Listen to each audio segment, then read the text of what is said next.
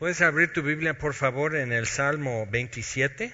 Siendo fin de año, el último domingo del, del, mes y del año, y estamos ya cerrando ciclos y atando cabos y todo eso, es muy bueno para decir, ok, ¿cómo estamos con eso? ¿Y qué es lo que sigue?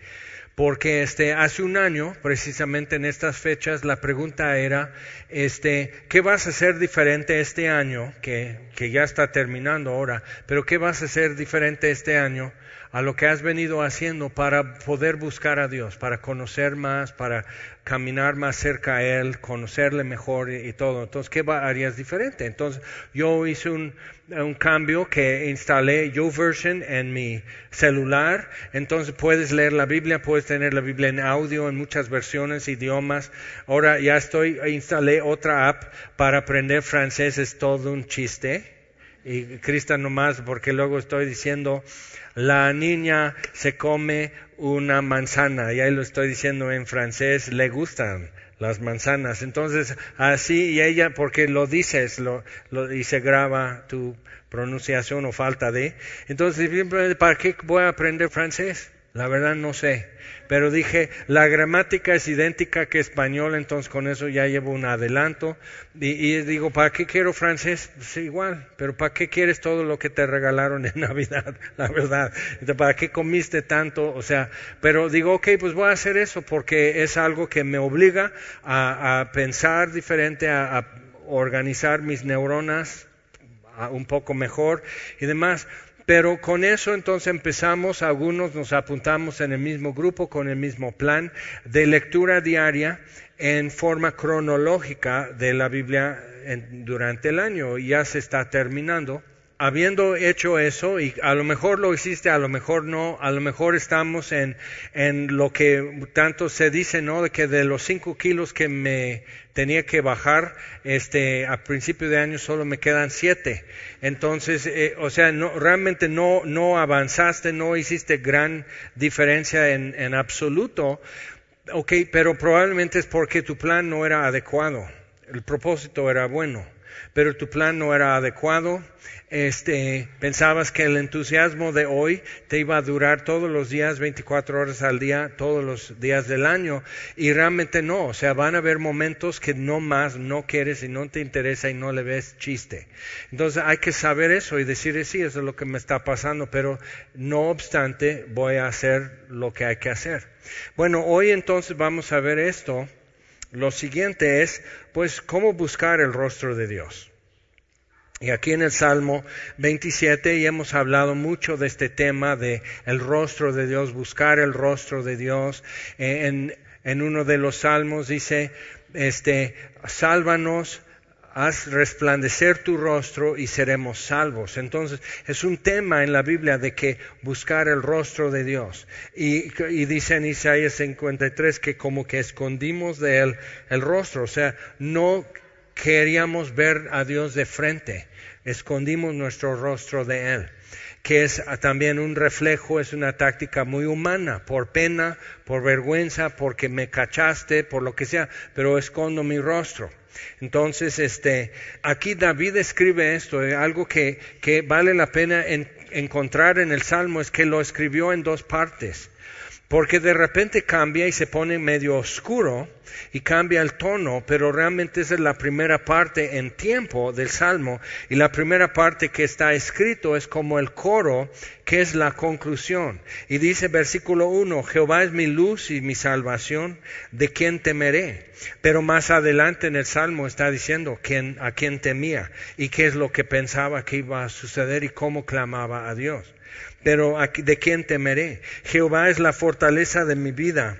¿De quién he de atemorizarme? Y vimos cuando vimos, terminando Efesios 6, seguimos ampliando el tema de fortalezas y dominios. Y cómo sí existen fortalezas de miedo muchas veces en nuestra vida, que basándose en mentiras, no en la verdad, y te cobra piso. O sea, puedes pasar por aquí, pero te, cobramos piso. Entonces tienes que dar vueltas, tienes que como hacer reverencia o a, reconocimiento a algo que es falso, pero no lo puedes quitar.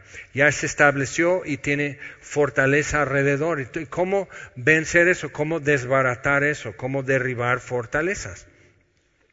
Y el miedo es uno de los principales porque desde en el huerto de Edén lo primero que sintieron Adán y Eva después de pecar fue miedo.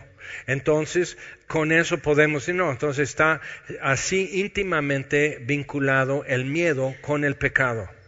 Y aunque ni tenían teología de, de, salvación o de que necesito un salvador o qué es el perdón de Dios y cómo Dios perdona, todo eso era nuevo para ellos, no tenían ni terminología no tenían ni la forma de expresar lo que sentían, pero sí lo sentían, tuvieron miedo. Entonces David hace la pregunta y, dice, cuando se juntaron contra mí los malignos, mis angustiadores y mis enemigos, para comer mis carnes, ellos tropezaron y cayeron. Eso David nos está diciendo esto como canción, eso es como el coro, eso es lo que se repite cada vez y cada vez y regresamos a esto, o sea, Él es mi luz y mi salvación. ¿De quién temeré? Entonces, y se ha hecho en, muchas canciones en tiempos modernos también. Y llega a otro punto de máxima confianza. Una cosa he demandado a Jehová, versículo 4, esta buscaré. O sea, demandar algo a Dios, no pedir, no rogar, no suplicar, sino demandar. Como decir, en esto no me falles. Y es interesante, ¿qué es lo que tendrías tú delante de Dios hoy como una petición que es casi una demanda a Dios? En esto no me falles. Aquí no hay pretextos, no hay peros, no hay excusas, Dios. Esto me lo tienes que hacer.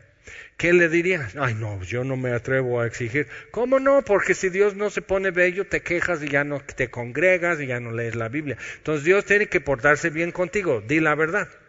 Pero entonces aquí David dice, si no me hagas otra cosa, si no me, si no me contestas, si no me respondes, si no me concedes otra cosa, esto no voy a quitar el dedo del renglón. Pero ¿qué es?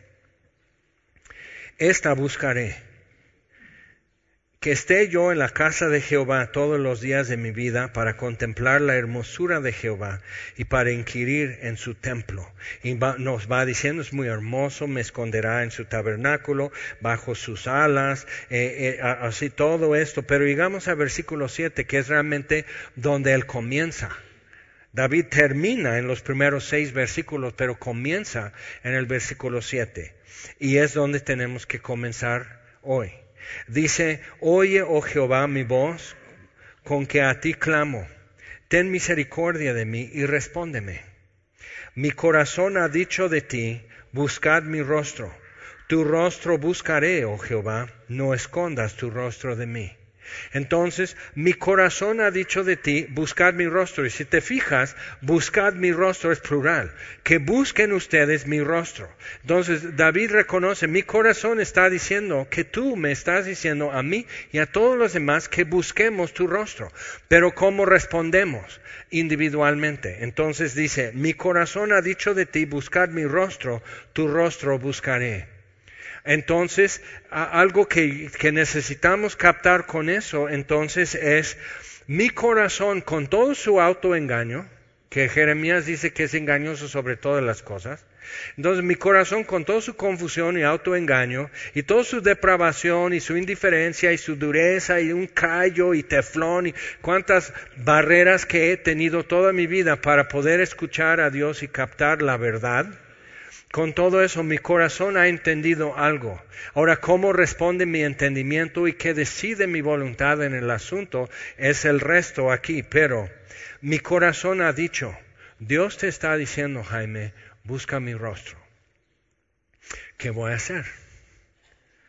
No me está torciendo la mano, simplemente mi mismo corazón que tan fácilmente se desvía, que tan fácilmente se distrae, que tan fácilmente se vuelve indiferente, mi mismo corazón está diciendo, Dios quiere que le busques. Ahora, si Dios quiere que le busques, David viene, eso todavía está en su desconfianza, está en su duda. Dice, tu rostro buscaré, oh Jehová, no escondas tu rostro de mí.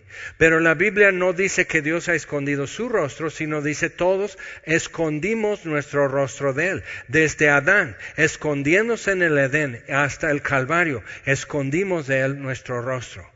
Nadie le podía mirar en los ojos cuando Jesús estaba en la cruz qué vergüenza teníamos. Entonces decían cosas, se burlaban y todo, pero ¿quién le puede mirar y decir, Sí, que Dios te salve si en verdad te quiere. O sea, no lo podían hacer y tienen que hacer uso de más, o sea, tienen que llegar en bola, no podían llegar solitos ante Jesús a enfrentar los hechos de la crucifixión. Entonces, ya hemos estado y tenemos que ser honestos con nosotros mismos y no con nadie más. Tenemos que decir, si hay estado, que solo tengo valor para desafiar a Dios cuando estoy en bolita. Y solito no puedo ni alzar la mirada. Entonces, cuando es eso y Dios está diciendo, Jaime, tu corazón sabe. Y eso ya, o sea, eso no lo tienes que descargar, eso ya lo tienes. Busca mi rostro. Entonces, ¿cómo respondemos a Dios de aquí en adelante? Entonces viene con una serie de, de peticiones, David y todo eso, por eso enséñame, versículo 11, oh Jehová, tu camino, guíame por senda de rectitud a causa de mis enemigos, pero ya en los primeros seis versículos David cuenta como el coro, Jehová es mi luz y mi salvación, Él es, Él es mi fortaleza de mi vida, o sea, y mira, o sea, les voy a contar, deja que les cuente, es, es su corrida de caballos de David, dice, les voy a contar de la yegua colorada. Entonces, Jehová es la fortaleza de mi vida, ¿de quién he de atemorizarme? Y les voy a dar unos ejemplos. Y luego David se proyecta hacia un futuro que para todos es desconocido y dice, versículo 3, aunque un ejército acampe contra mí, o sea, eso puede suceder. Un ejército llegue a acampar contra mí, no temerá mi corazón. Pero ¿qué pasó? En, en los siete en adelante sí está con miedo.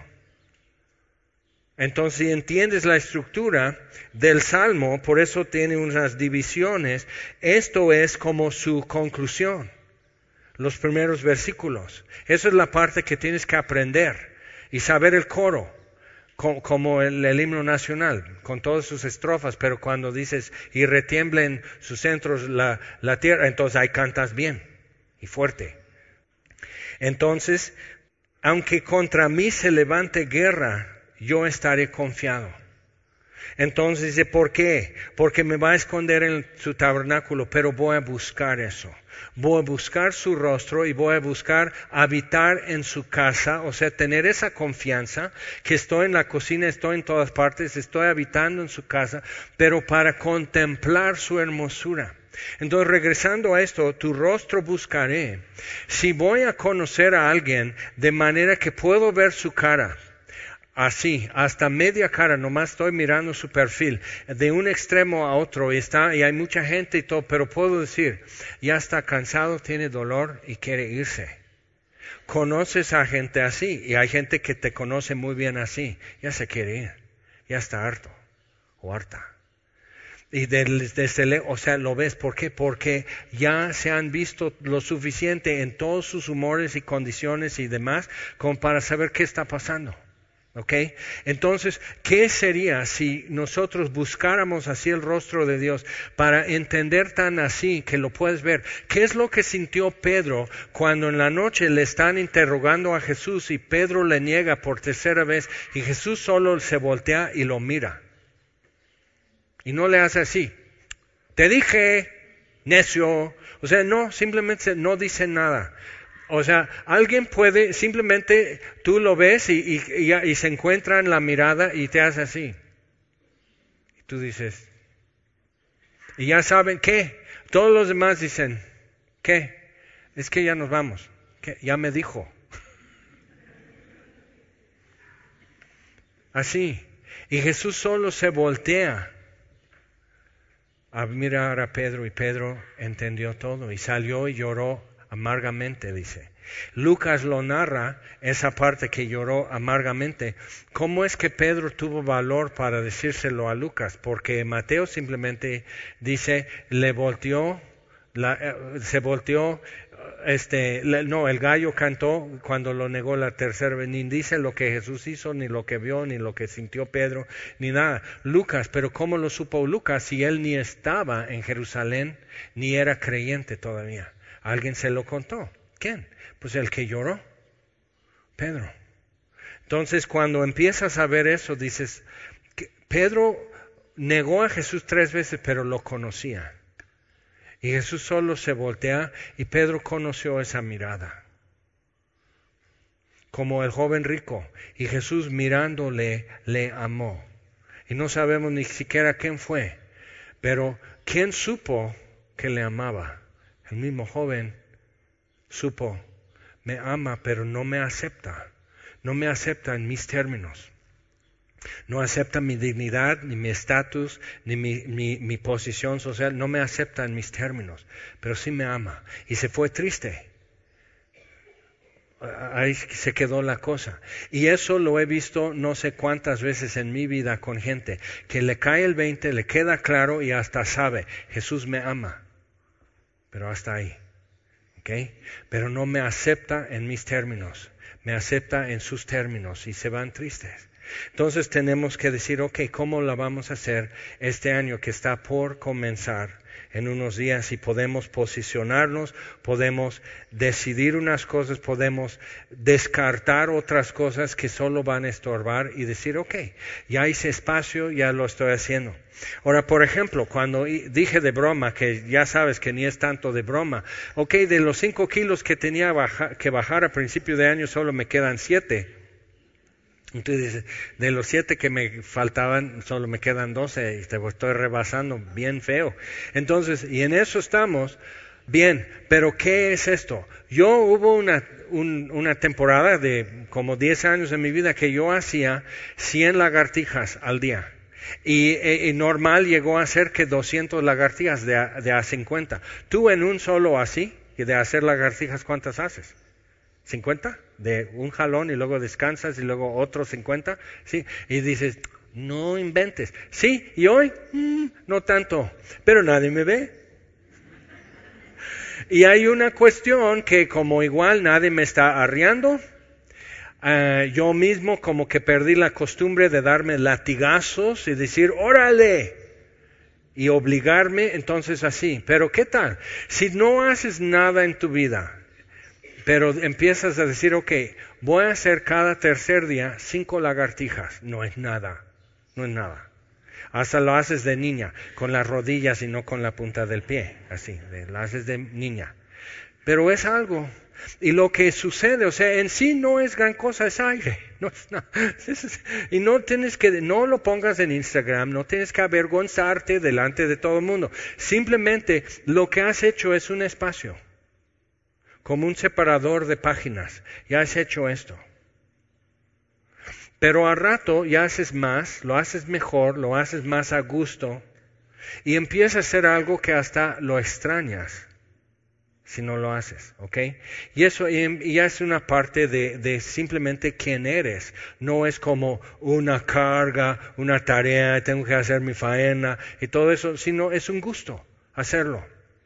Entonces, pensando en eso, buscando el rostro de Dios porque decimos, ok, yo dije, ok, voy a descargar YouVersion y voy a hacer esto y me va a apuntar para el plan de lectura durante un año, leer toda la Biblia en forma cronológica, de Génesis hasta Apocalipsis y todo, ya, ya andamos en primera de Pedro, ya, ya así, o sea, ya va segunda de Pedro, segunda de Timoteo y los últimos mártires del primer siglo y Apocalipsis, sí, ok, órale.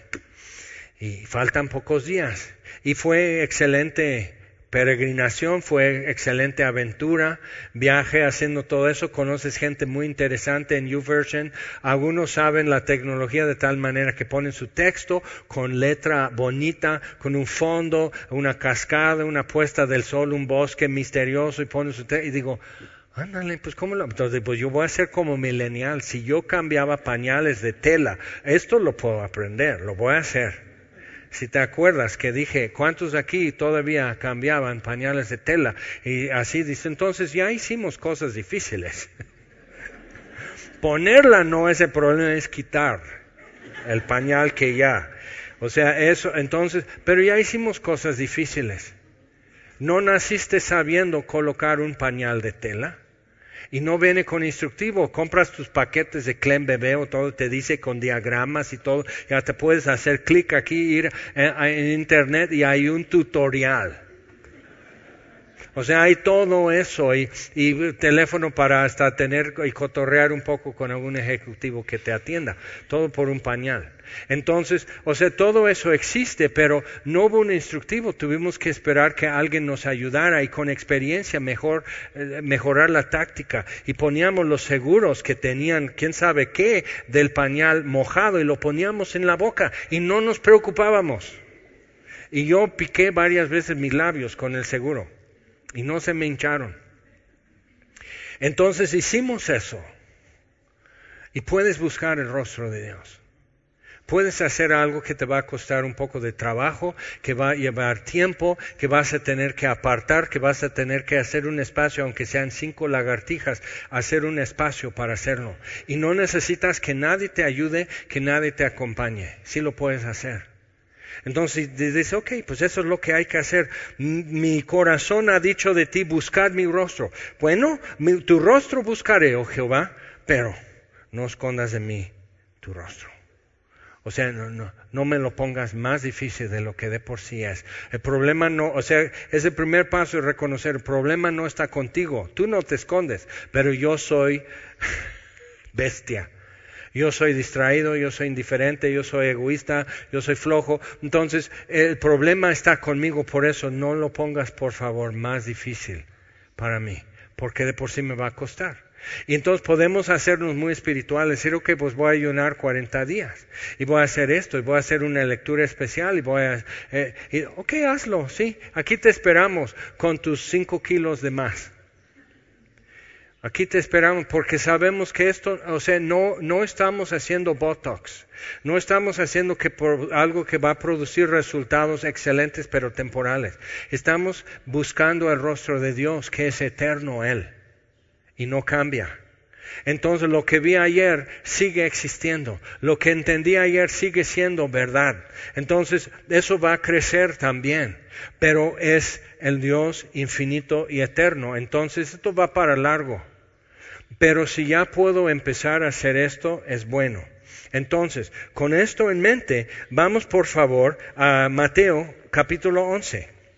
Y porque soy yo, se me olvidó traer mi yugo de madera que alguien me hizo el favor de, de regalar en octubre.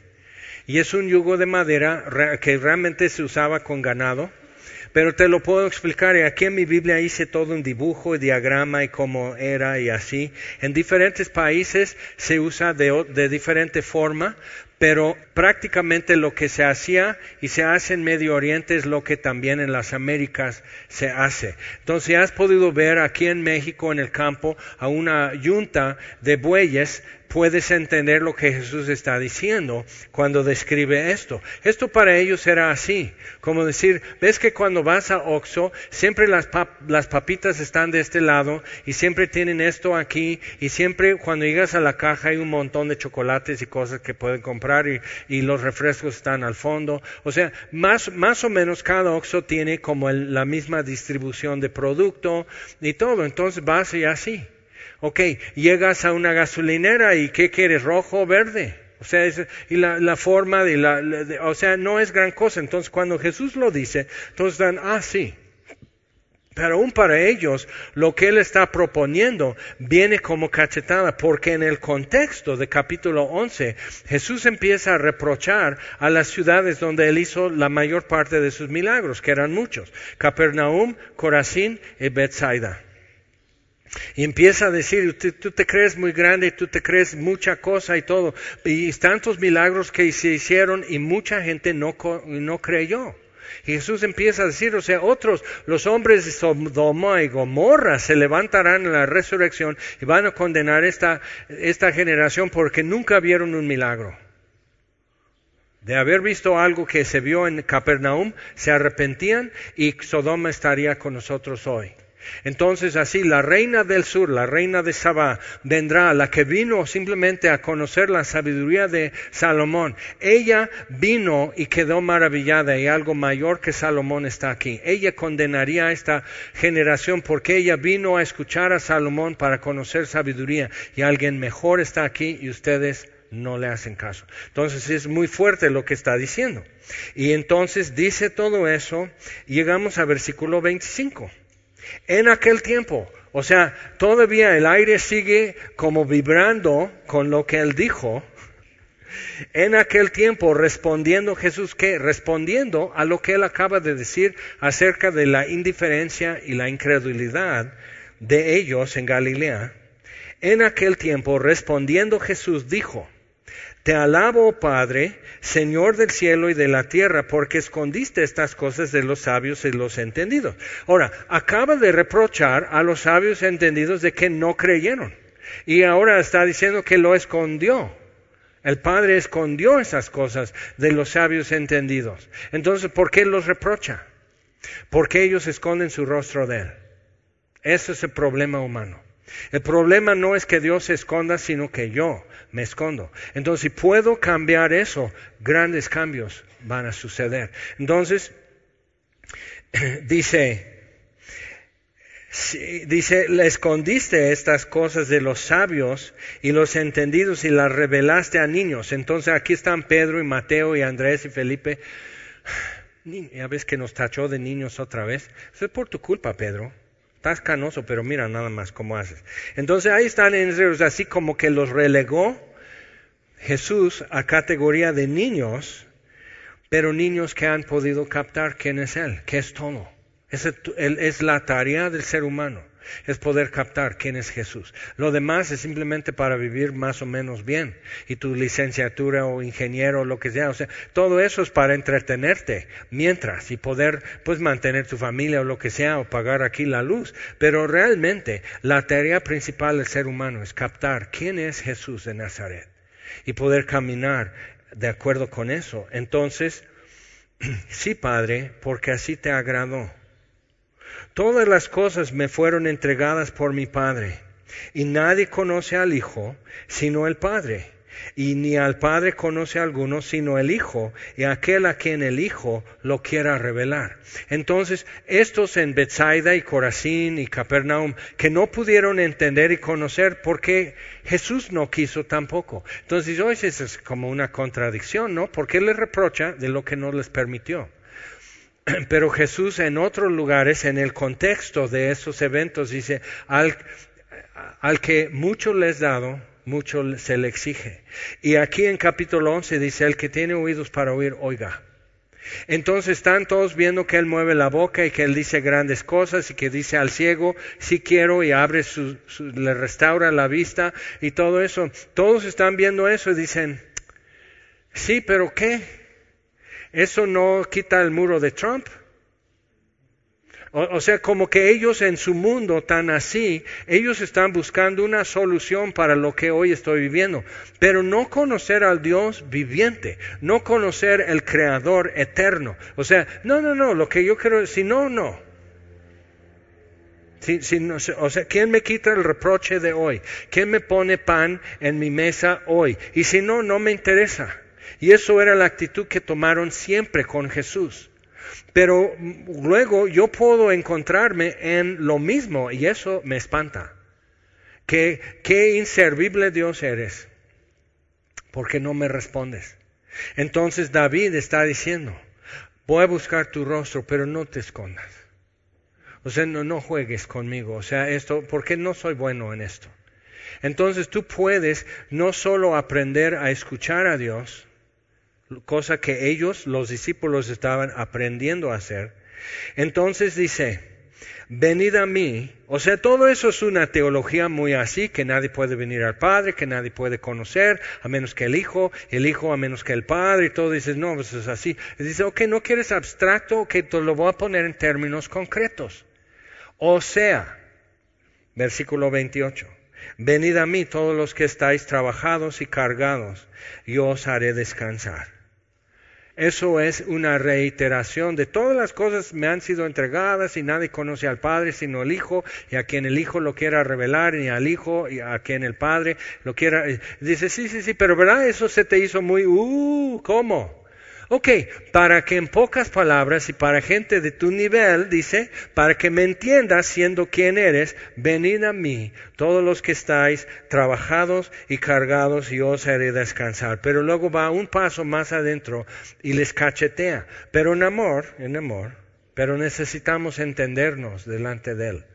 Dice, llevad mi yugo sobre vosotros y aprended de mí, que soy manso y humilde de corazón entonces, ¿eso qué quiere decir? Que así te voy a revelar al Padre. Y el Padre te va a dar a conocer quién soy.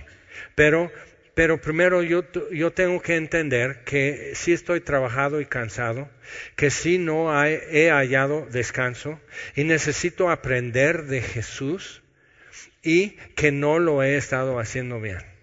Necesito ser franco y honesto conmigo mismo, decir, ok, órale. Venid a mí entonces, ¿qué está diciendo? Jesús está diciendo, yo sé quién eres y tú sabes quién eres. Ven. Pero le invita a todo el que tiene oídos para oír y que se sabe trabajado y cansado, entonces invita a llevar su yugo y nos da a entender una cosa y otra. Uno, que Jesús también lleva un yugo, ¿ok? No está sentado en un trono nada más dando órdenes, sino él lleva un yugo y que tú también llevas un yugo ya, de por sí.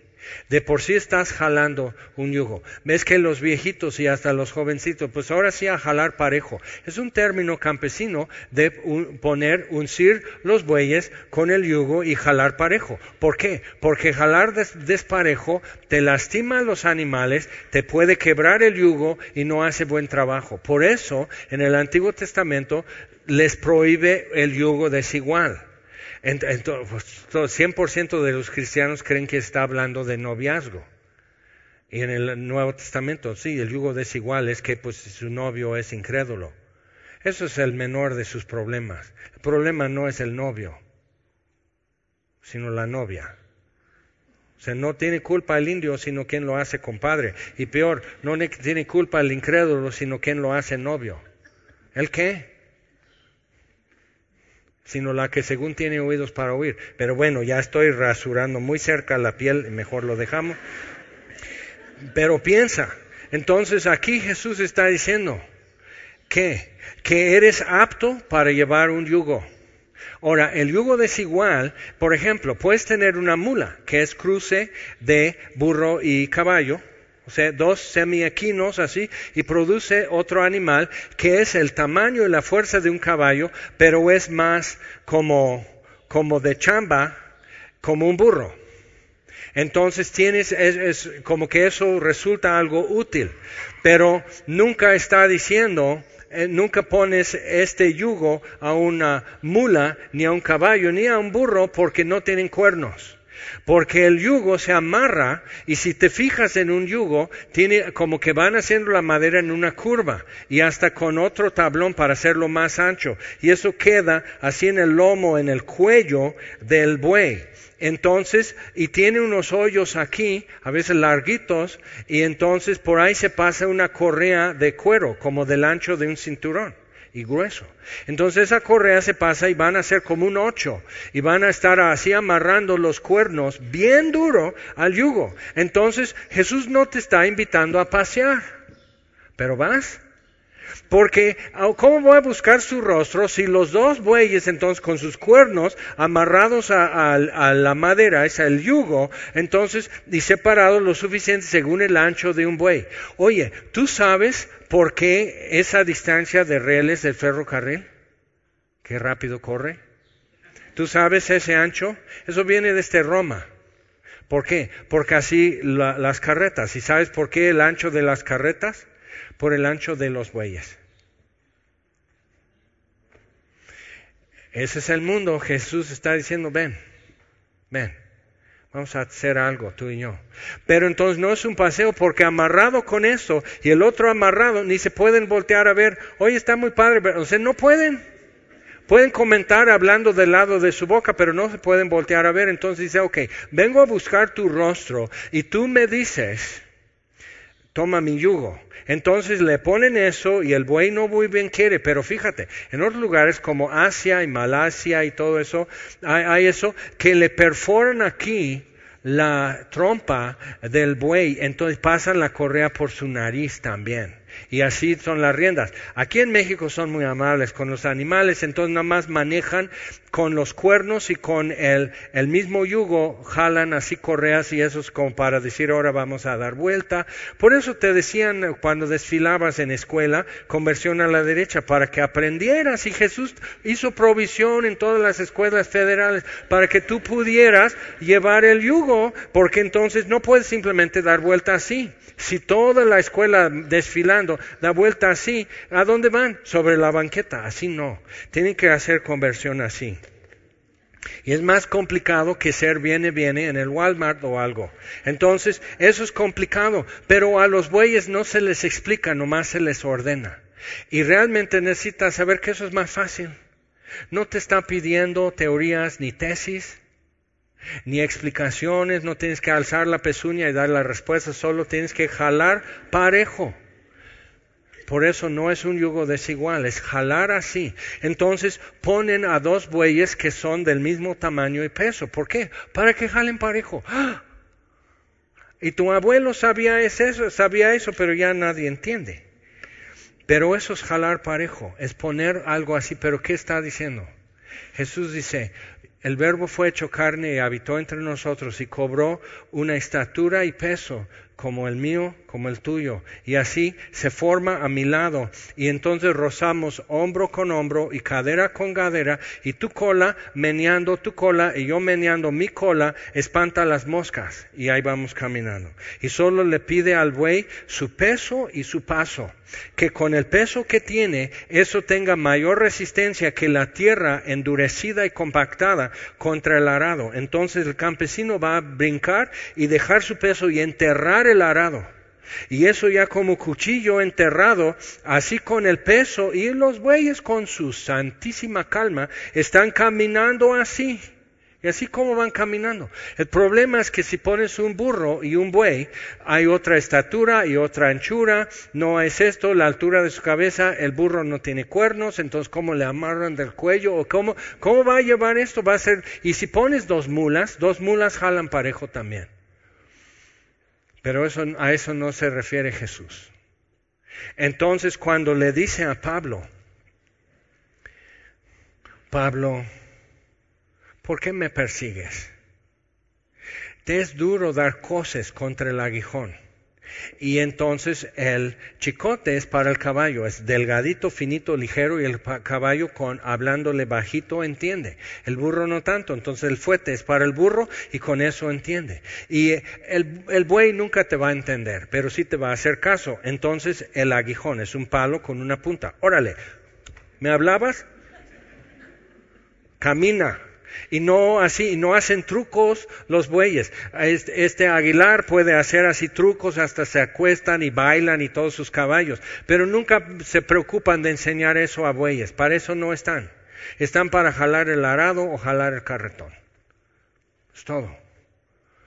Entonces ve, realmente no te está ofreciendo gran cosa, simplemente descanso y jalar junto a él, parejo, rozar hombro con hombro y cadera con cadera y sentir la tierra mover debajo de tus pies. Eso es arar el campo. Entonces el, otro que lleva el arado va atrás y él ya está pisando la tierra y los terrones y él va así, y él tiene que brincar y él tiene que ser ágil y él tiene que hacer, y hasta con riendas en su boca y hacer así y todo, porque estos dos bueyes no saben a qué van. Tú les tienes que llevar cada paso conduciéndoles. Pero ¿qué es? Y dices, ay no, pero yo quería, sí, queremos que Dios, que Dios diga, tú eres una princesa guerrera en el reino de Dios. Tú eres un campeón en el servicio, tú eres un soldado de Jesucristo. Y, y, aquí Jesús dice, tú eres un buey. Y juntos somos un par de bueyes y podemos hacer buen trabajo. En Proverbios dice, cuando donde no hay bueyes el establo está limpio, pero por los bueyes se hace mucho trabajo. Entonces el rico es el que tiene el establo sucio y el campo bien cultivado, porque tiene bueyes. ¿Y qué es lo que Jesús está diciendo? Yo soy rico, yo tengo hartos bueyes. y junto aramos mucho campo y hacemos mucha chamba y ve los costales de mazorca. ¿Ok? Pero, pero no, como que no me alegra el corazón que así me ponga esa etiqueta. Pero se lo pone a él. Tomad mi yugo. Porque entonces otra cosa que necesito entender es que si estoy jalando algún yugo. ¿Cuál es tu yugo? Y ve si ese yugo que llevas, eso que te obliga, eso que te marca el paso y el rumbo y te obliga a dar vuelta aquí y detenerte acá y hacer todo eso, ese yugo que gobierna y detiene y impulsa y todo eso, pero es tu Señor, ese pedazo de madera, tu yugo. ¿Es mejor yugo? Jesús dice, es mejor hasta que estés trabajado y cargado, hasta que estés harto. Entonces Jesús dice, ok, vente para acá. Y te ofrece su yugo. No, ahora sí te desato y ahora ve a jugar en el campo de cerrito saltando de gozo. No, no, no, ahora vamos a hacer algo útil. Entonces, tomad mi yugo, aprended de mí que soy manso y humilde de corazón ¿Qué es lo que nos está diciendo? Es que eso va a hacer que su yugo sea fácil y su carga ligera. Entonces dice, y hallaréis descanso para vuestras almas, que quiere decir otra cosa también, que sí estamos buscando descanso. Y mucha gente en Navidad, con toda la alegría y todo el, el ruido y todo eso, y los buenos bajones en familia que también se dan, se dan cuenta en esos días, estoy bien cansado y no de desvelos. Estoy cansado de cohetes, de los que vuelan en el aire y de los que están sentados en la mesa. Estoy cansado. Estoy cansado de ruido, estoy cansado de que me obliguen, estoy cansado de corre, corre, estoy cansado de comer más de lo que quiero y más de lo que debo y otro plato, porque si no mi cuñada se ofende. O sea, todo así, estoy cansado. Sí. Dios dice, sí, ya lo sé. Ya lo sé y sé que no te va bien. Pero si realmente naciste para un yugo y si naciste para llevar carga, para eso te hice.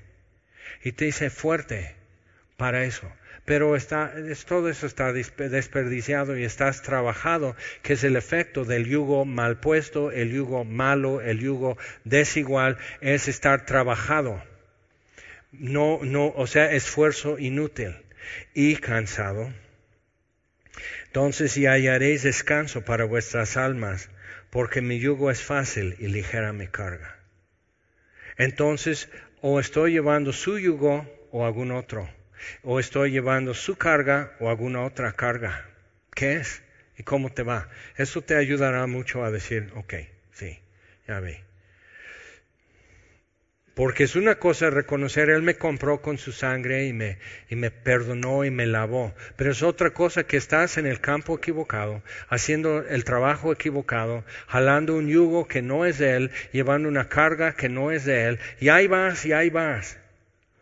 Y realmente estás harto. Realmente ya.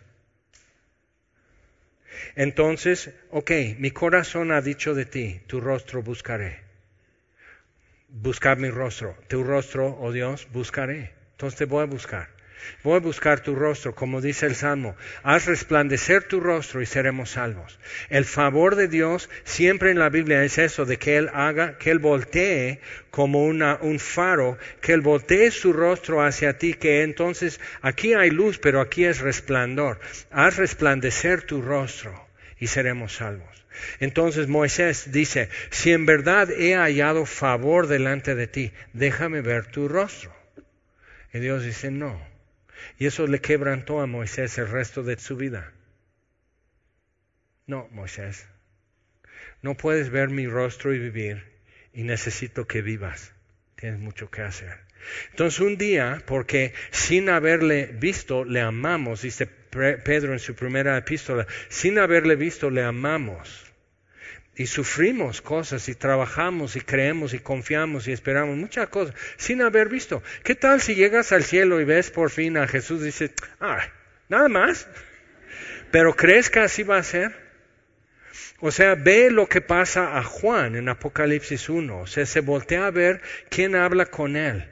Y cuando le vi, caí como muerto a sus pies. Y Juan reconoce a Jesús, pero Jesús no era como Juan lo recordaba, tantas veces cruzando el mar de Galilea, tantas veces caminando en Galilea de pueblo a pueblo, tantas veces subiendo los escalones en Jerusalén al templo, escuchando enseñanza, repartiendo pan y pescado, milagrosamente todo eso. O sea, todo eso no es el Jesús que recuerdo, pero es el Jesús que es.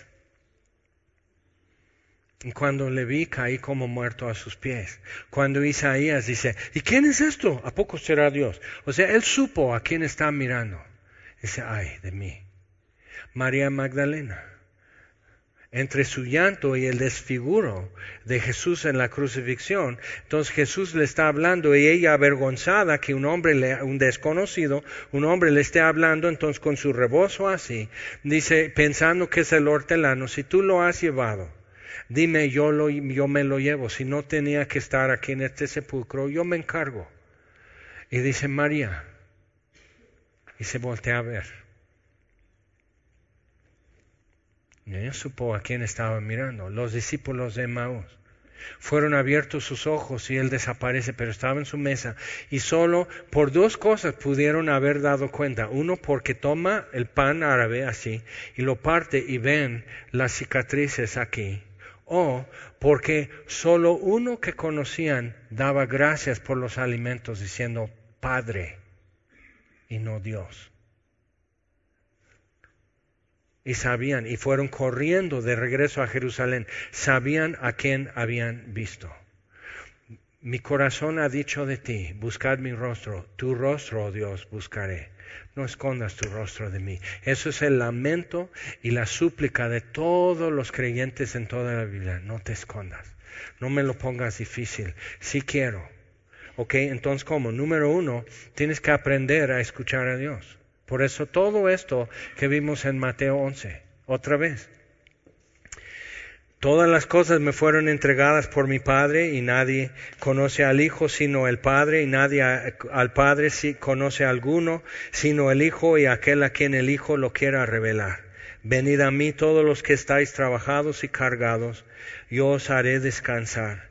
Llevad mi yugo sobre vosotros y aprended de mí, como Pablo dice en Filipenses, que haya este sentir que hubo también en Cristo Jesús y lo vas leyendo en Filipenses 2 y te quebrantas porque dices, yo estoy muy lejos de eso, pero lo quiero, eso es lo que quiero.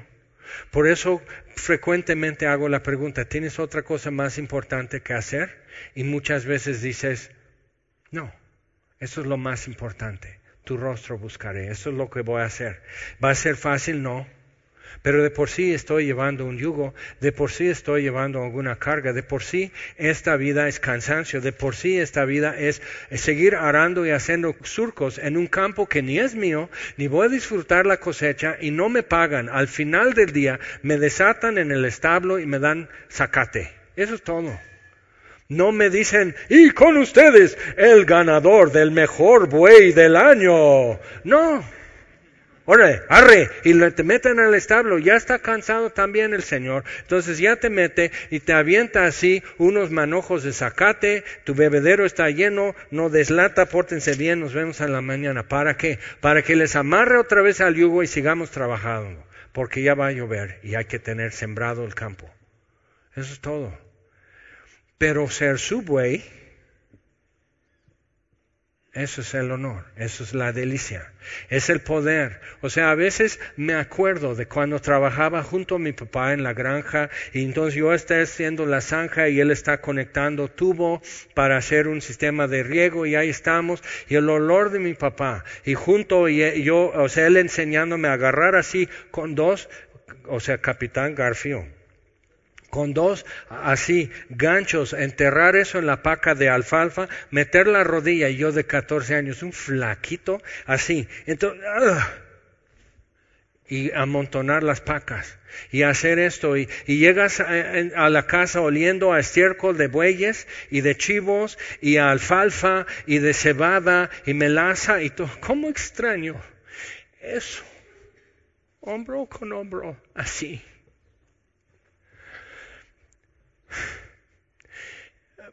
Conocer hasta el suspiro que está pensando. Y Jesús está diciendo, eso es lo que necesitas, es lo que realmente estás buscando, ven, pero solo vas a conocerme así, debajo de este yugo, mi yugo. Solo así me vas a conocer. Y hay cosas que mis hermanos nunca conocieron de mi papá, porque no trabajaron con él en eso, ya se habían ido a estudiar. Solo yo. Y Jesús está ofreciéndote eso.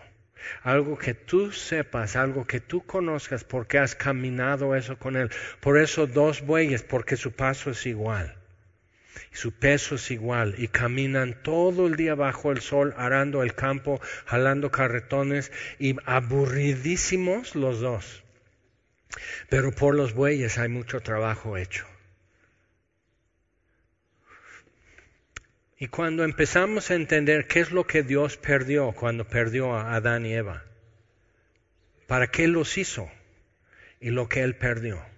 Y entonces cuando Jesús, milenios después, dice, el Hijo del Hombre ha venido para buscar y salvar lo que se había perdido, eso era su misión, recuperar lo que Dios perdió. Nosotros perdimos el paraíso, vida eterna y tenemos todas las broncas que hoy son actuales a consecuencia. Pero ¿qué es lo que Dios perdió? ¿Y qué hizo para recuperarlo? ¿Y qué sería su gusto y su deleite de haberlo recuperado? Y Jesús dice, tomad mi yugo, llevad mi carga. Te va a gustar. Y ahí quedamos pensativos. No sé. Es que Jaime, tú conoces mucho, entonces a ti no te cuesta. Mi caballo tenía en, en, su cabeza parte del, si es un caballo que va a jalar carretón o arado, le ponen, porque tiene mucha fuerza en su cuello, entonces le ponen una correa aquí, sobre lo que viene siendo su, nariz. Pero tenía sumido aquí. Cuando yo ya lo, le di de comer y solo era para montar y de rienda, entonces se engordó, se puso así brillante su pelaje y todo eso. Pero cuando vino del campo era criollo, como yo, como tú. No somos de fina sangre, ¿verdad? Criollos todos. Entonces así, y tenía esto por estar empujando todo de este potro con, así. Pues al rato ya tenía esto en su nariz, así y tenía en sus costados las marcas de las correas y como que no le crecía bien el pelo en sus costados por las marcas así de, de, las correas de estar jalando toda la vida. Pero ¿sabes qué? Qué buen caballo.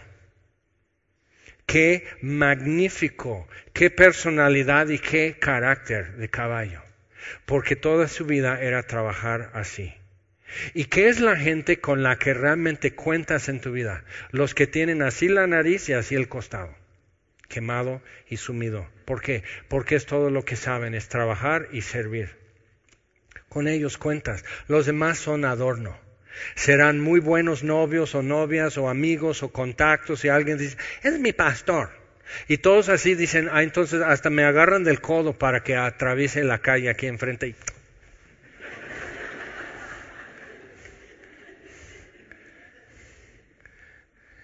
que me atropellen para que me eduque. Pero, pero entonces, o sea, pero ve eso, o sea, ¿qué es? O sea, que realmente sabe hacer. O sea, es la gente que realmente quieres que no falten en tus fiestas y no falten en tus crisis. Porque saben cargar pesos, saben mover pesos, saben mover montañas, hacen y suben y bajan y hacen y no cobran. Y bueno, es excelente. Pero qué caballo, y nadie sabía de él, que corría como el viento yo.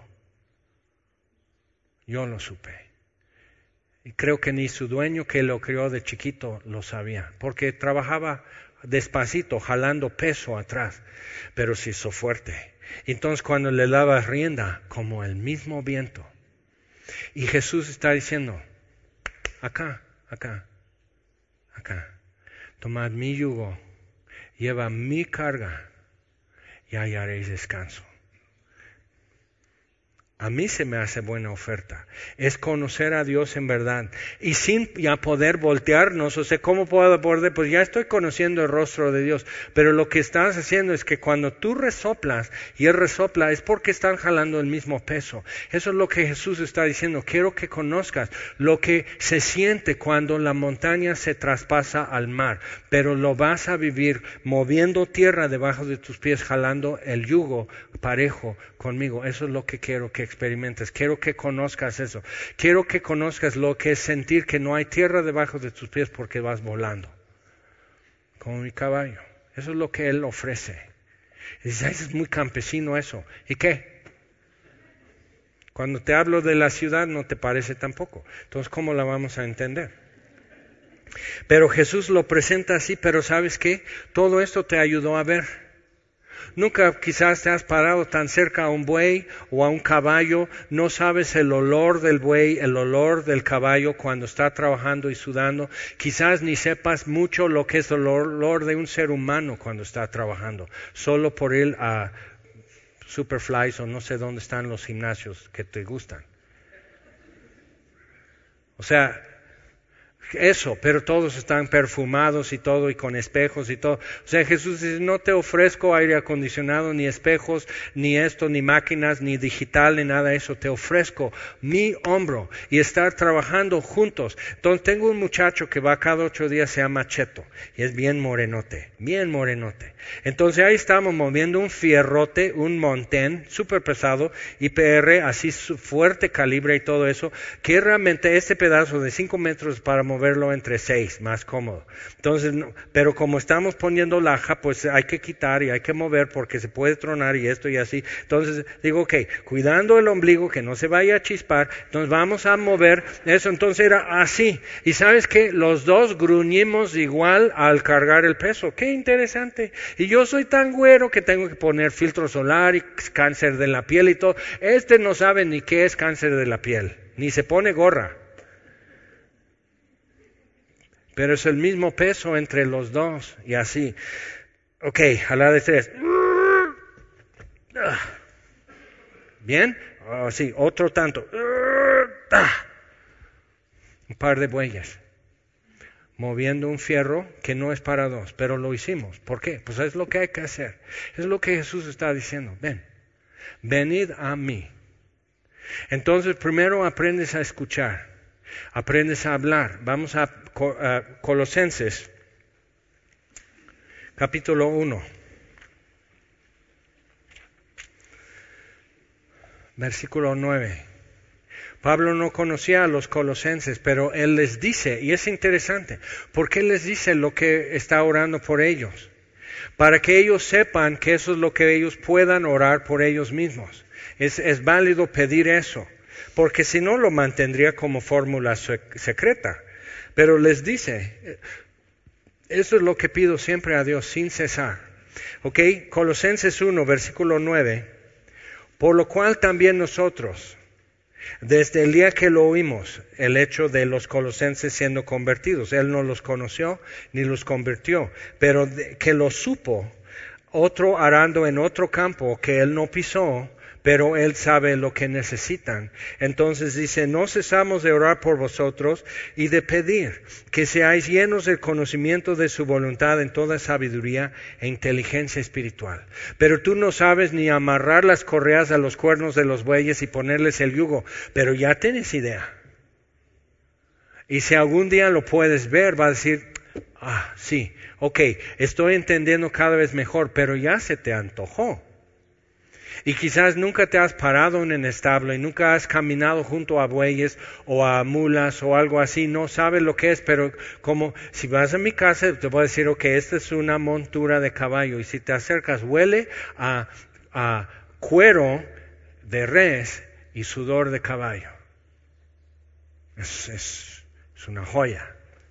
Es muy sencilla, pero ah, para mí yo nomás digo, esto es arte. Y tú dices, Jaime, estás mal, mira, te voy a pagar unas vacaciones. Es arte. Y Jesús está ofreciendo eso. Eso es belleza. caminar junto a aquel verbo fue hecho carne y habitó entre nosotros y tomó esta estatura y esta anchura para poder caber en un yugo. Entonces empiezas a, decir, ok, a ver, a ver. Entonces Dios usa el ejemplo del yugo porque hay bueyes y campos y todo eso, o Él hizo esto para poderlo decir. ¿Qué es lo que hace un pintor? Hace todo este cuadro para que tú no más captes la mirada de la Virgen María cuando los magos. Sabes que hay cuadros así. Y que tú veas que ella igual no sabe qué pensar que está sucediendo. O sea, que tú captes eso. Pero tiene que decir eso y pintar todo lo demás para que tú digas, ah, son los magos y la Virgen María y el niño Jesús y aquí está José ya lo ubicas y ya sabes todo el contenido y la historia alrededor, pero hace todo eso nomás para que tú veas la línea invisible entre las dos miradas. Y hay miles de cuadros así. ¿Ok? Muchas películas se han hecho nada más para que se diga esta frase. My heart will go on. Entonces ahí está el Titánico y ahí voy a seguir. Entonces vamos a hacer esto. Todo es para esta canción. Esa frase. Entonces, ¿qué sería si Dios hizo bosques y miles y miles y millones de hectáreas y cuántas toneladas de madera simplemente para de sacar un tronco algún día y elaborar una cruz y crucificar a su hijo en esa madera? Pero para eso hizo un, todo un ecosistema para que conociéramos qué es madera, qué es fierro, qué es un clavo, qué es carpintería, qué es esto, qué es el imperio romano, qué es su, su sistema legal tan cruel, así, o sea, que todo es esto solo para que tú escucharas a Jesús decir a un ladrón, hoy estarás conmigo en el paraíso. Y eso da vuelta a tu vida. Y dices, ay no, pero es mucho. Para Dios eso no es mucho. En los mares caben en el hueco de su mano. Eso no es mucho para Dios hacer todo esto para que haya una cruz en donde clavar a su hijo. Y pesebres, y establos, y pastores, y ovejas, y todo eso simplemente para que digas, ahí está mi hijo. ¿Cómo lo ven? Y el hijo diciendo, venid a mí, todos los que estáis trabajados y cargados, y yo les haré descansar. Y decimos, lo voy a pensar. Pues ya, ¿para qué lo vas a pensar más? Dice, conociendo su voluntad, pues ya estamos, conociendo su voluntad, conociendo de qué es capaz y qué es lo que Él quiere. Ahora yo tengo que decidir si lo quiero.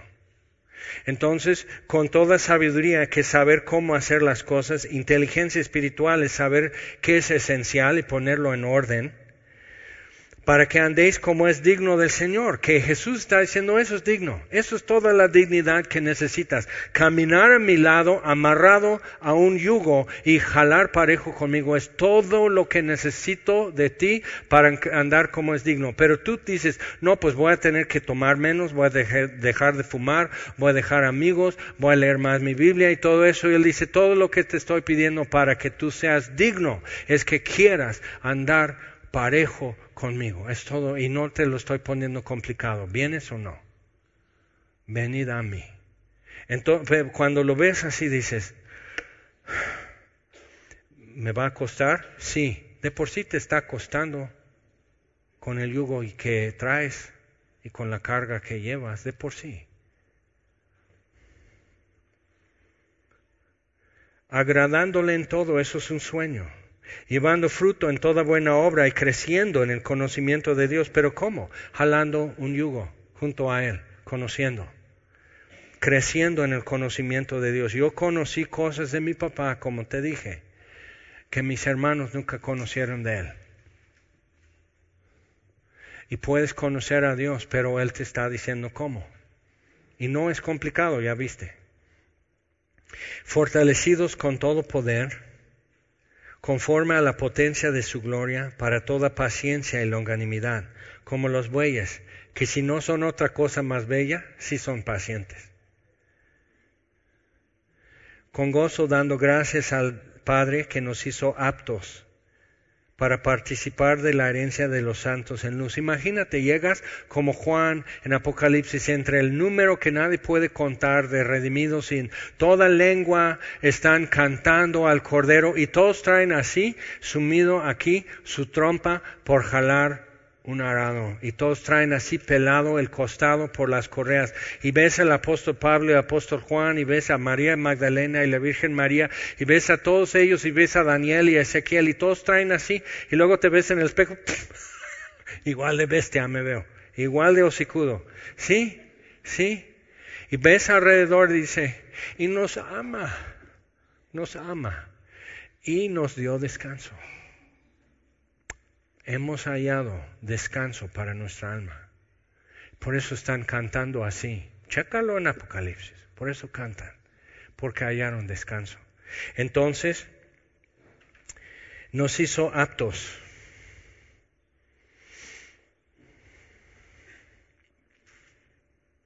para participar de la herencia de los santos en luz, el cual nos ha librado de la potestad de las tinieblas. Entonces, ¿por qué llevas otro yugo? Nos ha librado de la potestad de las tinieblas y trasladado al reino de su amado Hijo, en quien tenemos redención por su sangre, el perdón de pecados. Entonces aprender a escuchar a Dios, aprender a hablar. Entonces ya tienes un texto para este año, leer en Colosenses 1, 9 al 14.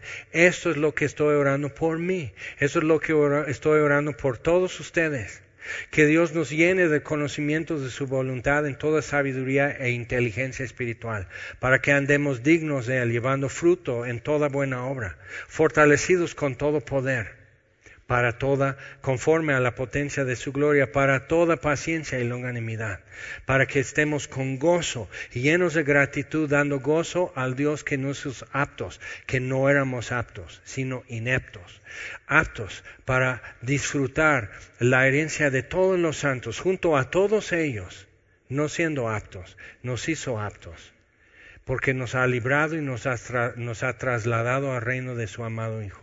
Eso es mucho. Y tienes todo un año para simplemente tomar ese texto decir, sí, te voy a buscar, voy a buscar tu rostro. Mi corazón ya me avisó y tú me confirmas y voy a buscar tu rostro. Ahora, hoy vamos a tomar la escena del Señor y recordar una vez más hasta que nos lleve donde podamos ver su rostro, ahora sí. Y no porque nos tenga amarrado a un yugo, no porque estemos arando un campo, sino porque la cosecha ya se terminó. Y dice la Biblia que en Jesús en la noche que fue entregado, tomó pan, lo partió y lo dio a sus discípulos y les dijo, coman esto todos. Y todos ellos no sabían de qué se trataba, no entendieron, no tenían teología ni nada, pero hicieron, lo comieron. Y luego, habiendo cenado, tomó la copa, lo único que quedó con vino, tomó la copa y dijo, esta copa es el nuevo pacto en mi sangre derramada por muchos. Beban todos. Igual bebieron todos, igual no entendieron qué estaban haciendo. Y de ahí se despidieron para ir al huerto de Getsemaní y no entendieron. Pero ¿quién les dijo a los demás que Pedro, Juan y Jacobo se durmieron mientras Jesús oraba? Pedro, Juan y Jacobo. Perdieron su orgullo, perdieron su vanidad para poder, decir, para ser bueyes y poder decir, Pedro, pues yo lo negué, sí como él dijo, yo lo hice. Lo negué tres veces y cuando, y no dijo nada, simplemente se volteó a verme y me quebranté y salí a llorar amargamente. Pero Pedro ya tenía la sencillez y la franqueza para decir la verdad acerca de sí mismo. Y, y Juan y Jacobo también. Sí, no, la verdad, ¿qué se sintió cuando Jesús estaba orando en el Getsemaní? Pues la verdad no sé porque me quedé dormido. Qué pena. Pero pudieron decir. Y se contó la historia. ¿Qué es lo que podemos nosotros finalmente ser en nuestra vida? Sino lo que Él mismo pide que seamos. Si alguno está trabajado y cargado, dice Jesús, vengan a mí, yo les daré descanso. Aprendan de mí, tomen mi yugo, caminemos, trabajemos, hagamos esto. Pero entonces eso está satisfaciendo mi corazón que dice, tu rostro buscaré, te voy a conocer, Voy a conocer que sin hablar sé lo que estás haciendo y pensando. Que sin decirme nada sé lo que quieres y ya te lo estoy llevando. Te voy a conocer. Eso es lo que Él invita, eso es lo que Él pide. Y solo es que si también lo quiero. Pero mientras vamos a orar. Señor, te damos gracias que podamos tomar estos dos símbolos tan insignificantes en este mundo que marcaron toda la historia y sobre todo marcaron nuestra historia. Y tú dices en tu palabra que todas las veces que comemos este pan y bebemos esta copa, la muerte del Señor anunciamos hasta que Él venga. ¿Por qué viene? ¿Por qué viene? Y eso es lo que estamos esperando más, más. Entonces, Señor, una vez más comemos este pan y bebemos esta copa hasta que tú vengas. Y te pedimos, Señor, también que habiéndonos hecho la invitación, queremos conocerte. Queremos conocerte. Queremos conocer cómo se siente tu peso junto a nuestro, trabajando, caminando. Queremos saber cómo resoplas, jalando más duro. Queremos todo eso, Señor. Si nos lo prometes, es lo que queremos recibir. Y así comemos y así bebemos una vez más hoy, Señor. Y pedimos estas cosas en el nombre de Jesús. Amen.